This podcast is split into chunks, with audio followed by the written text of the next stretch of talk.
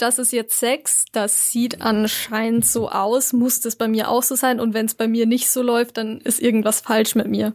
M94 5 to go. So ist der Eibacker. Na, zum Gleichern. No Sex. So heißt ein Theaterstück des japanischen Regisseurs Toshiki Okada, das gestern Abend in den Münchner Kammerspielen aufgeführt worden ist. Dabei geht's um den Fakt, dass in Japan ungefähr 50 Prozent der 18- bis 24-Jährigen noch Jungfrau oder eben Jungmann sind. Jetzt kann man Japan in vielen Hinsichten nicht unbedingt mit Deutschland vergleichen, aber auch bei uns findet man immer mehr Studien, dass junge Menschen weniger Sex haben als früher. Zeit, einen Blick auf unser Verhältnis zur Sexualität zu werfen. Darum soll es nämlich heute gehen bei M945 to go mit mir, Anna Venus, und mir gegenüber sitzt Nelson Tang. ich persönlich tue mich jetzt ein bisschen schwer dabei, Japan und Deutschland so einfach zu vergleichen, weil eben Japan so eine ganz andere Kultur und auch Gesellschaft hat.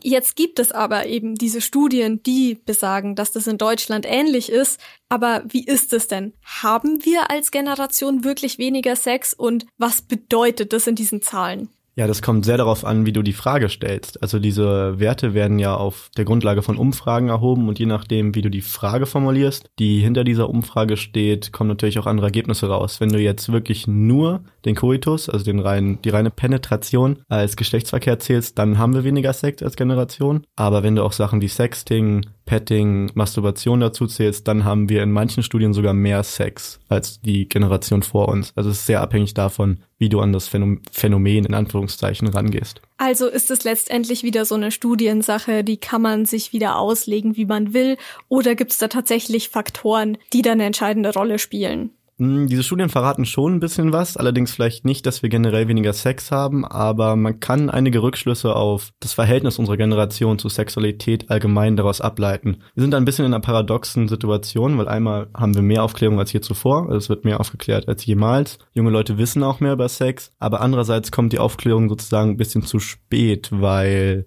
junge Menschen viel früher mit Sex in Berührung kommen, also schon im ganz jungen Alter werden zum Beispiel Pornos Und- geguckt ja, und so. genau, wollte ich ja. gerade sagen. Da meinst du jetzt Genau. wahrscheinlich so Pornos, Internet wird halt auch zum Ja. Teil eben über Smartphones schon in der Grundschule verschickt.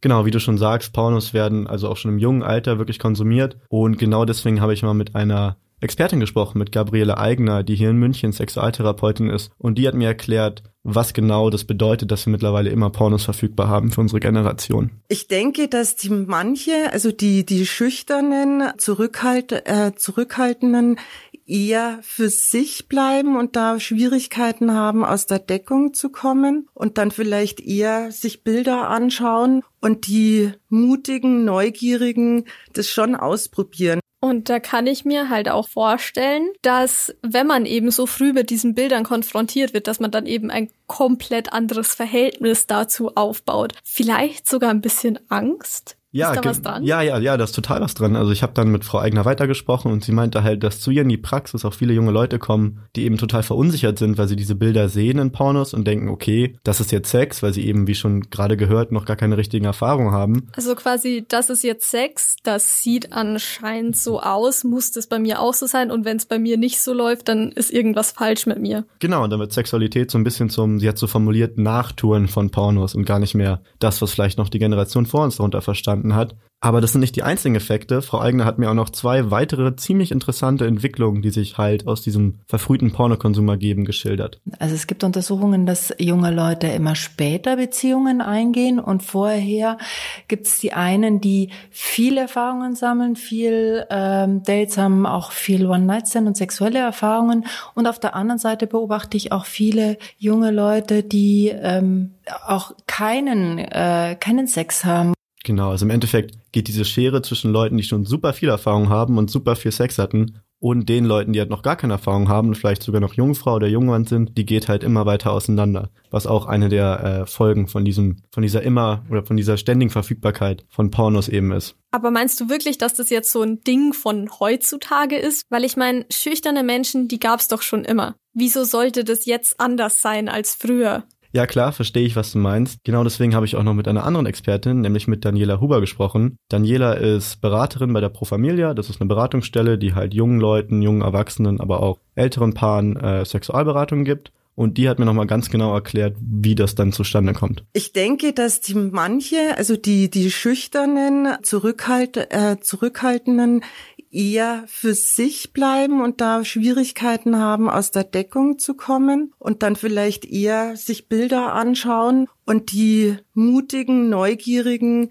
das schon ausprobieren. Genau, also um das nochmal zusammenzufassen, wir haben einmal die Leute, die schüchtern sind, wie du schon gesagt hast, und genau die nutzen dann halt Dating-Apps und so weiter, die ist ja jetzt auch, oder die ja eine der großen Neuerungen des Internets sind, nutzen diese Dating-Apps weniger und wenn dann nur zum Anschreiben und gucken sich dann als Ersatz für die praktisch fehlende Sexualität Pornos an oder irgendwelche pornografischen Inhalte, während die Mutigen diese Dating-Apps dazu nutzen, Menschen anzuschreiben, sich mit Menschen zu treffen, Erfahrungen zu sammeln etc. Dadurch geht halt diese Schere immer weiter auseinander. Ja, und dabei könnte man halt meinen, dass so in Zeiten von Tinder und Co. es so leicht wie nie geworden ist, eben Kontakte zu Menschen zu knüpfen, mit denen man dann eben auch letztendlich Sex haben könnte. Ja, voll. Es ist ja auch de facto einfacher als früher. Aber die Hürde, also zwischen Anschreiben und wirklich sich mit jemandem treffen, das kennen bestimmt viele auch aus Erfahrung, liegt halt nochmal voll der Schritt. Und genau diesen nehmen diese schüchternen Leute eher nicht ja, da ist schon was dran, weil von Elternleuten, da höre ich halt auch immer so dieses Beispiel, ja, früher, da haben wir uns noch in der Disco getroffen und da angesprochen und so hat man sich da kennengelernt.